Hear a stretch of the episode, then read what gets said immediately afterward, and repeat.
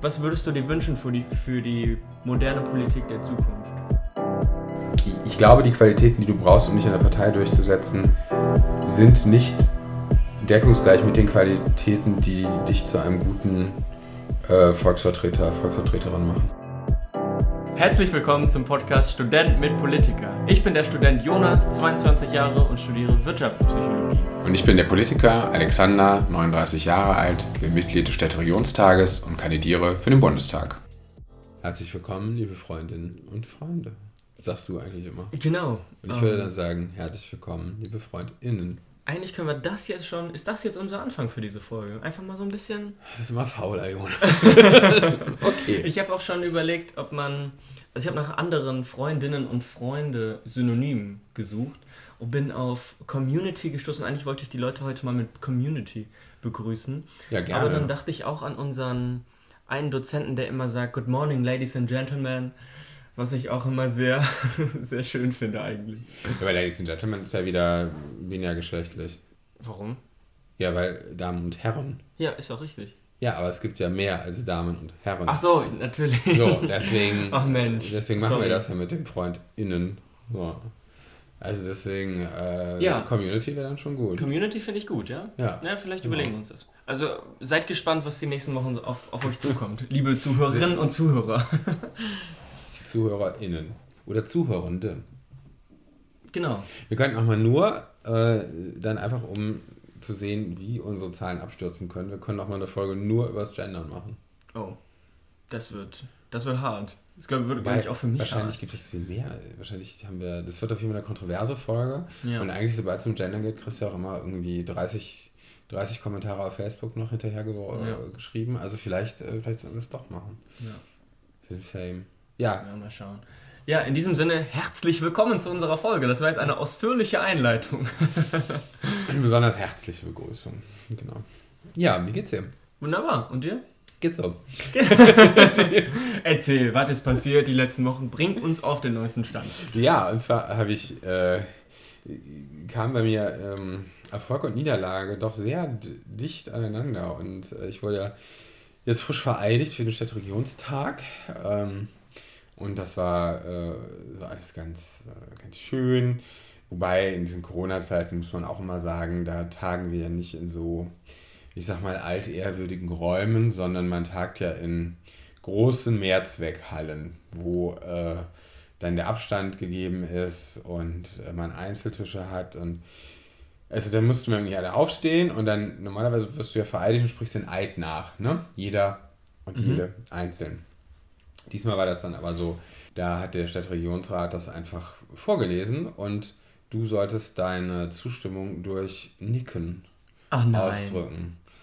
Ja, und das ist irgendwie einfach nicht so feierlich, weil dann stehst du da nix. Fühlt so. sich auch nicht so, nicht so besonders an wahrscheinlich, oder? Ja, also ich ich finde schon, wenn man diesen, also diesen Eid dann so sich anhört und verinnerlicht, dann ist das schon bewegend irgendwie. Also man, oder ich zumindest, fühle mich dann doch sehr so verpflichtet dem, was man da jetzt vor sich hat Mhm. und äh, nochmal so daran erinnert, dass das eben ja ein Privileg ist, dass es also für, für die Vertretung der BürgerInnen äh, zu machen und so. Und das ist äh, super, aber natürlich ist es nicht ganz so feierlich dann Mhm. halt, ne? Weil du stehst halt in einer Mehrzweckhalle an einem Einzeltisch Und nix. Und nix.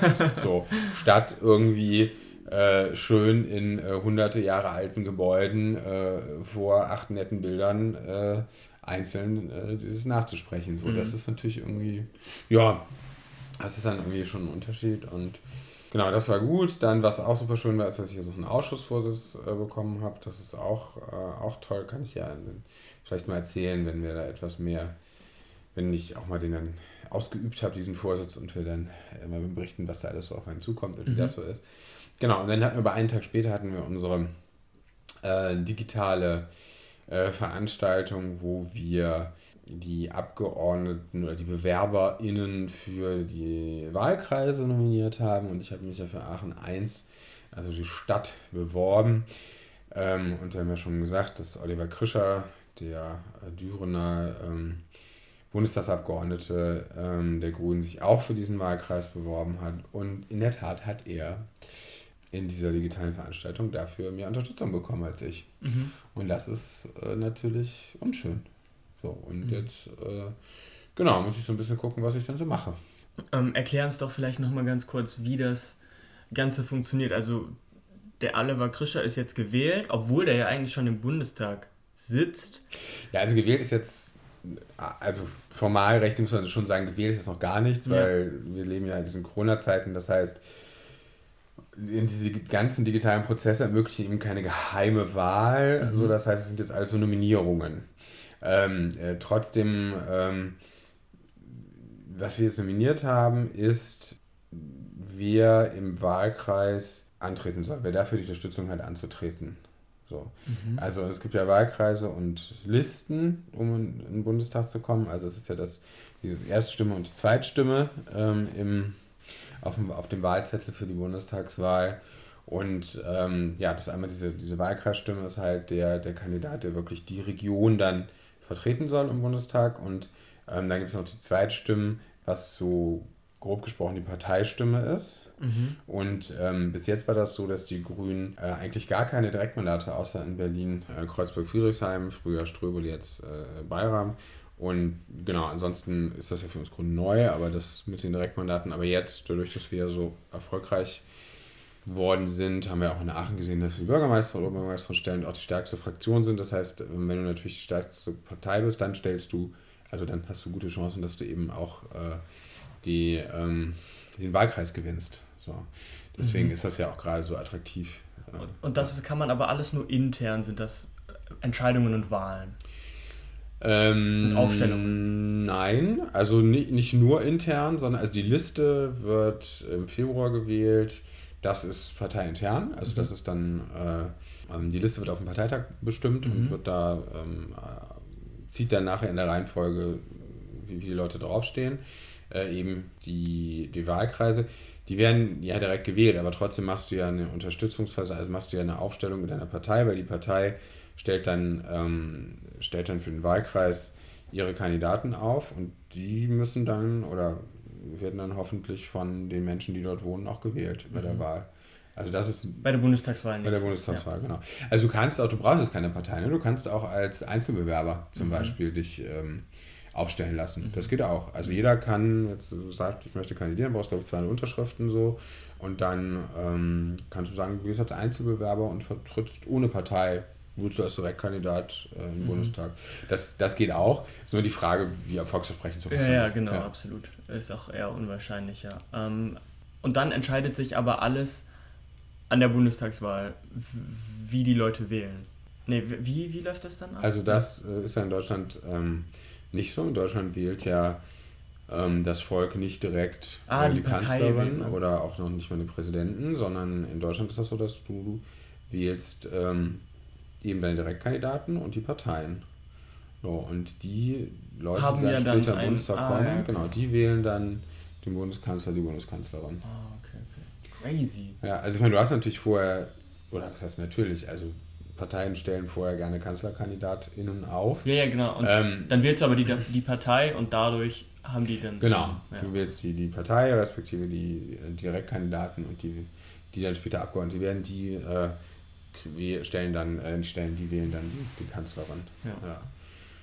Genau. Und wenn wir es jetzt noch, um es vielleicht einmal zu erklären, wo es dann, wie kompliziert es eigentlich ist, ja. ist es ja so, dass die Liste heißt eigentlich ja Reserveliste und das ist sie auch. Also ähm, streng genommen werden, kommen über die Liste nur die Leute rein, die prozentual noch nicht, wo, wo das Parteiergebnis prozentual noch nicht durch die Erststimmen und die Direktmandate abgedeckt ist.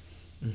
Ja, also das heißt, jetzt so nehmen wir mal, ich glaube, letztes Mal war das so, dass die CDU beispielsweise, die ähm, da glaube ich schon starke Verluste hatte, die aber durch die, wo die Direktkandidaten oft gezogen hatten, ja, also die, die Kandidaten vor Ort haben dann oft die Mehrheiten oder waren oft die, die, die stärksten. So, es gab aber dann ähm, bei der Partei, ich weiß nicht, wie viel Prozent äh, die Partei hatte, ähm, sie hatte aber eigentlich mehr Direktkandidaten durchbekommen, als, ähm, äh, als sie prozentual hätte haben sollen. Ja, so. Das heißt, äh, dann zieht die Liste gar nicht mehr. Dann zieht diese Reserveliste gar nicht mehr. Das ist bei den Grünen äh, eben genau andersrum. Die Grünen hatten eben äh, nie äh, Direktkandidaten, die durchgekommen sind, außer eben einmal Berlin, ein, ein Mandat Berlin-Kreuzberg. Und jetzt ist es so, dass wir ähm, vielleicht auch einige Direktkandidaten durchkriegen werden. Ja. Mhm. Und das ist ja aber in Aachen auch nochmal spe special, weil es Aachen Stadt gibt und Aachen Land, oder wie ist es?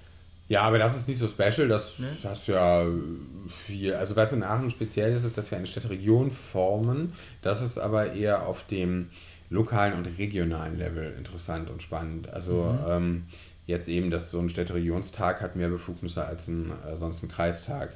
Aber, ähm, mehr Kompetenzen, nicht Befugnisse mhm. falsch, mehr Kompetenzen. Aber ähm, für eine Bundestagswahl ist das eigentlich relativ egal, weil du hast, äh, äh, du hast ja auch in Köln meinetwegen, oder wie viel Bonn hat, weiß ich gar nicht, wie viel Wahlkreise, einen glaube ich nur, ne? oder auch zwei. Aber Köln zum Beispiel hat ja vier. Ach krass. Also Köln hat ja vier Wahlkreise, beziehungsweise dreieinhalb. Der eine ist, glaube ich, zusammen mit Leverkusen. Mhm. Ähm, aber das ist jetzt nicht so, das ist jetzt nicht so besonders. Also es ist eigentlich ganz, ganz normal. Ja. Ja, wir sehen, äh, Politik ist kompliziert. um da ja. deine, deine Ziele zu erreichen, äh, erfordert es ein langer Weg, würde ich sagen. Naja, du hast vor allen Dingen, um deine Inhalte hoffentlich mal umsetzen zu dürfen, äh, viel Verfahrensschrott, sage ich mal, auf den Weg, über den man auch stolpern kann und der, der durchaus problematisch ist. Ja, und jetzt, ähm, genau, jetzt muss ich mal gucken, was, und jetzt, ich mache. Wer wird es für dich sich in den nächsten Wochen alles so ergeben und zeigen, wie, wie dein Weg weitergeht. Ja. Genau, also jetzt ist, ähm, muss ich mich da so ein bisschen neu sortieren und schauen, was ich, ja, was ich wie mache. Mhm. Ja, Alex, heute geht es ja wirklich so ein bisschen um die Frage, wie funktioniert Politik eigentlich so ein bisschen. Und was, was mir jetzt bei diesem ganzen, äh, wie man aufgestellt wird, noch, noch eingefallen ist, was, was man denn eigentlich, oder was glaubst du, was braucht es, um sich als Bundestagskandidat aufstellen lassen zu können? Also meinst du jetzt so, welche Qualität? Welche Qualifikation, wie viele Jahre oder, Erfahrung?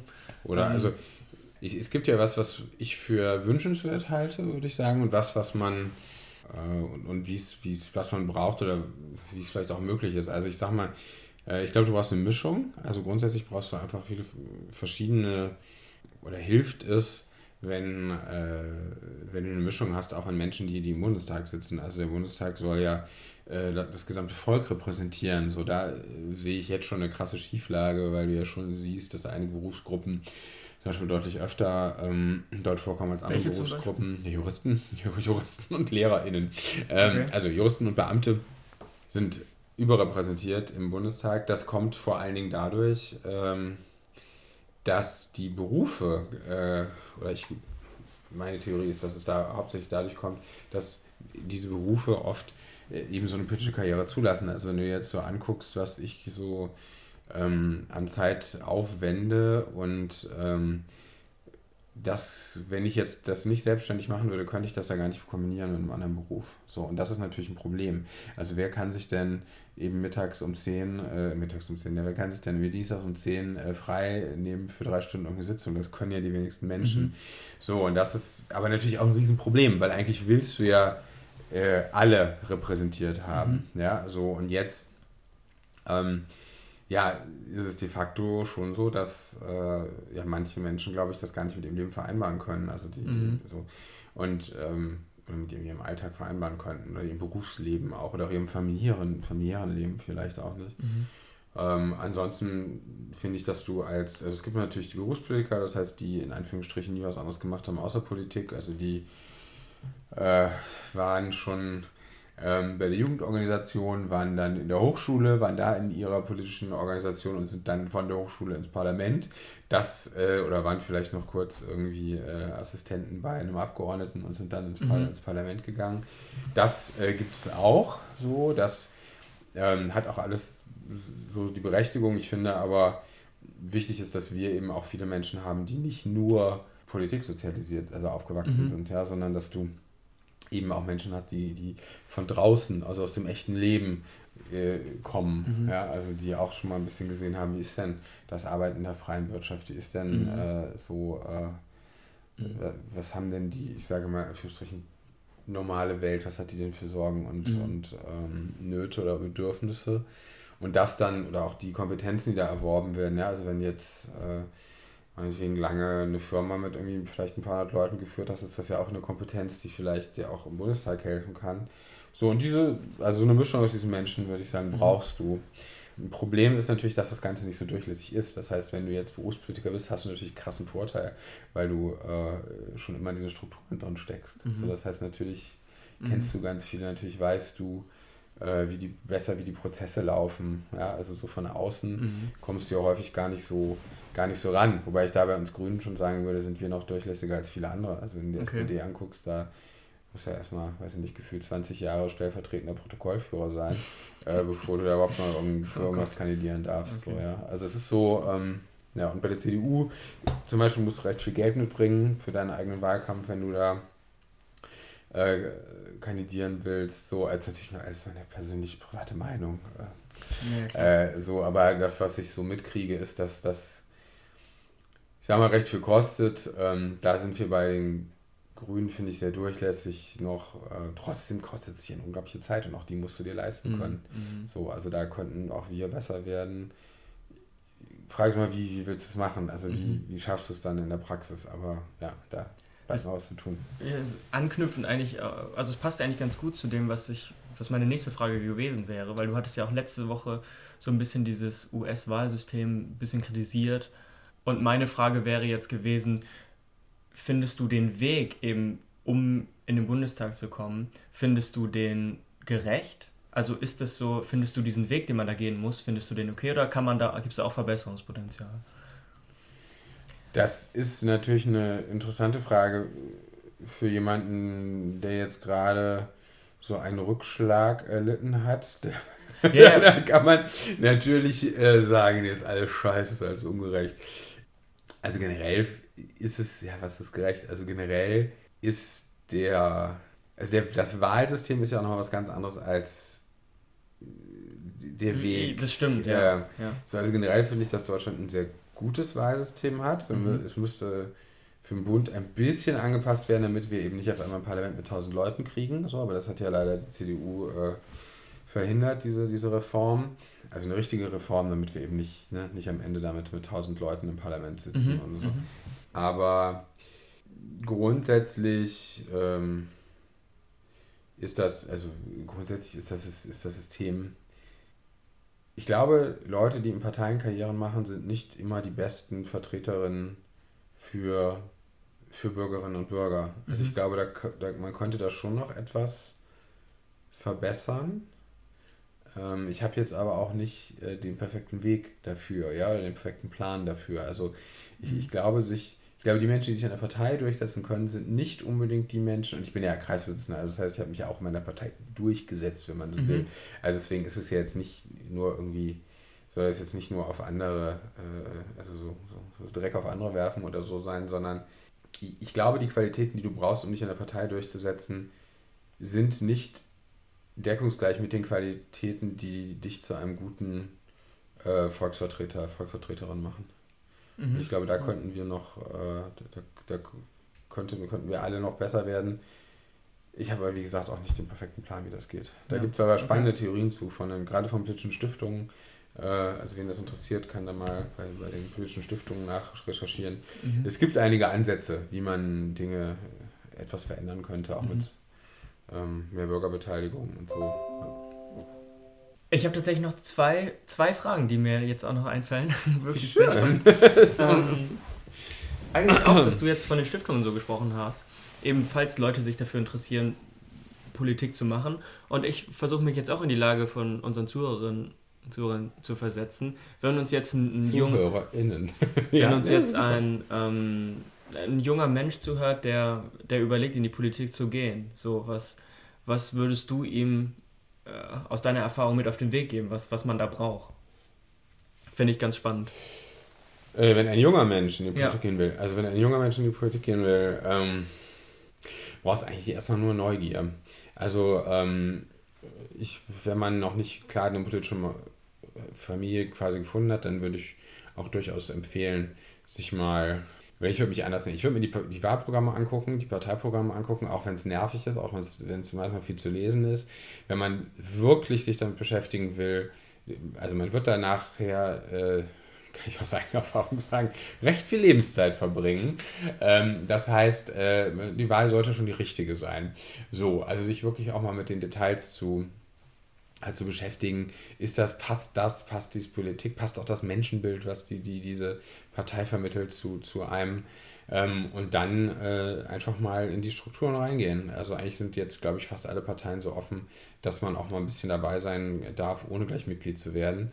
Ähm, und sich zu gucken, ja, wo, auf, oder wenn nicht, ist das auch eine Aussage, ja. Also wenn die jetzt sagen, nee, du kannst aber nicht zuhören, weil du bist nicht von der Partei, will mir auch überlegen, ob es dann so unbedingt die richtige Partei äh, für mich wäre, ja. Also, und dann sich einfach mal jedes Level so ein bisschen angucken, Parteitag angucken. Viele stehen jetzt ja auch, auch gefilmt im Netz und so.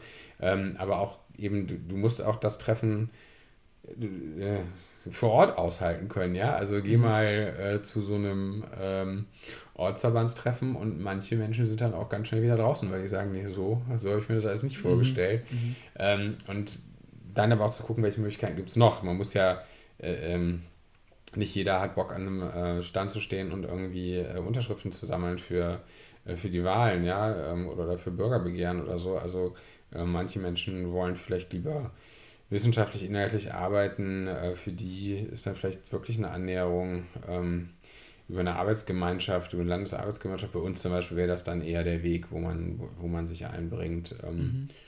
Ja, so, genau. Aber da, da gibt es eigentlich vieles, was man sich angucken kann. Und da muss man sehen, passt das für mich oder nicht und auch aushalten.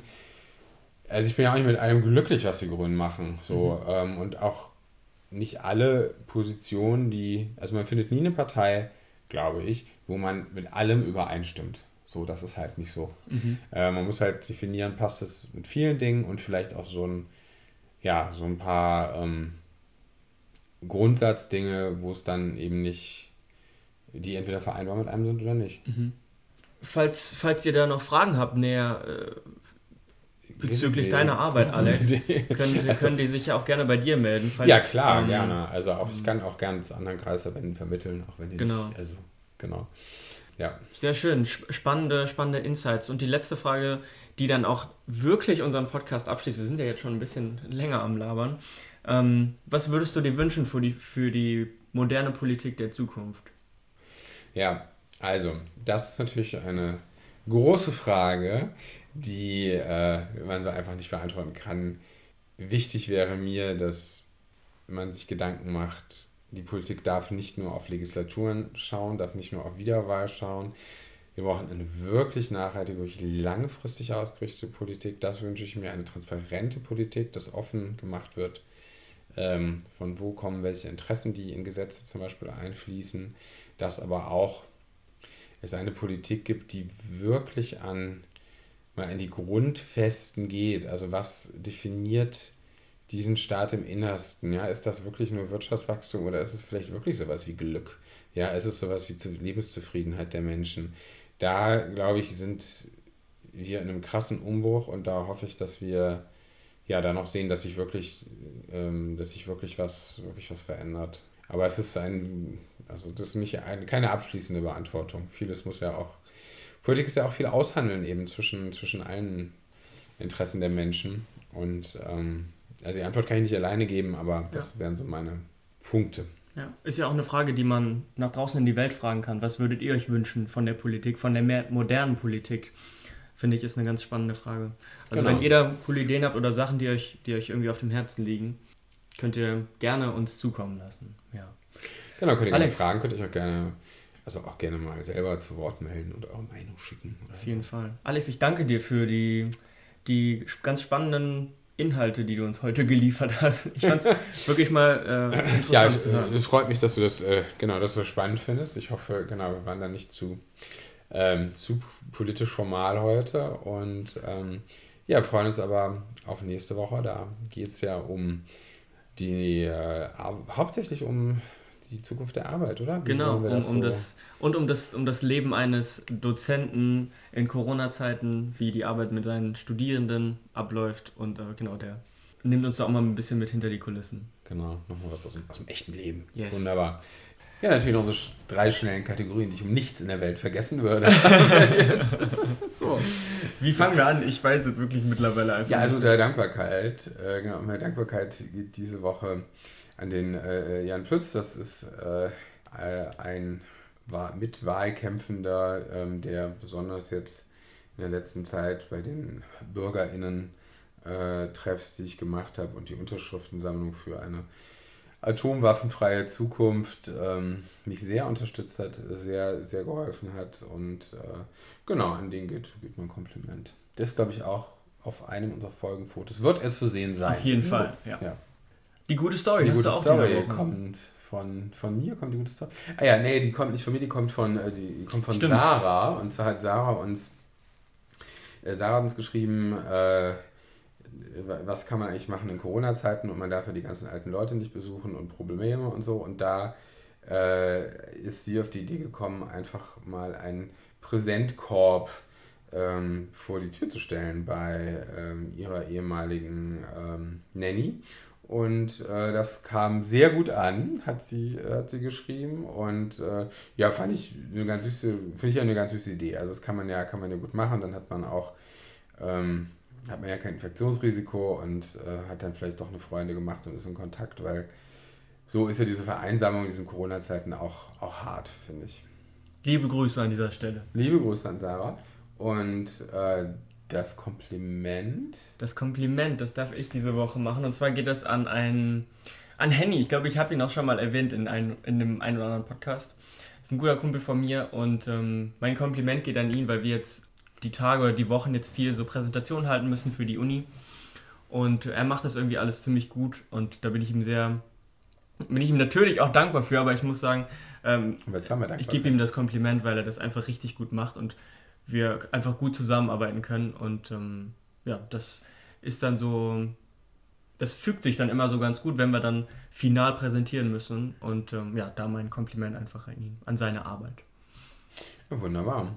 Wunderbar. Und damit sind wir am Ende einer ja, ereignisreichen Folge, würde ich sagen. Einer sehr spannenden Folge. Vielen Dank, Alex, für deine Zeit. Und wir hören uns nächste Woche wieder zu einem weiteren Special mit unserem Gast Dr. Axel Minden. Bis dahin. Nächste Woche. Gute Zeit. Tschüss. Ciao, ciao.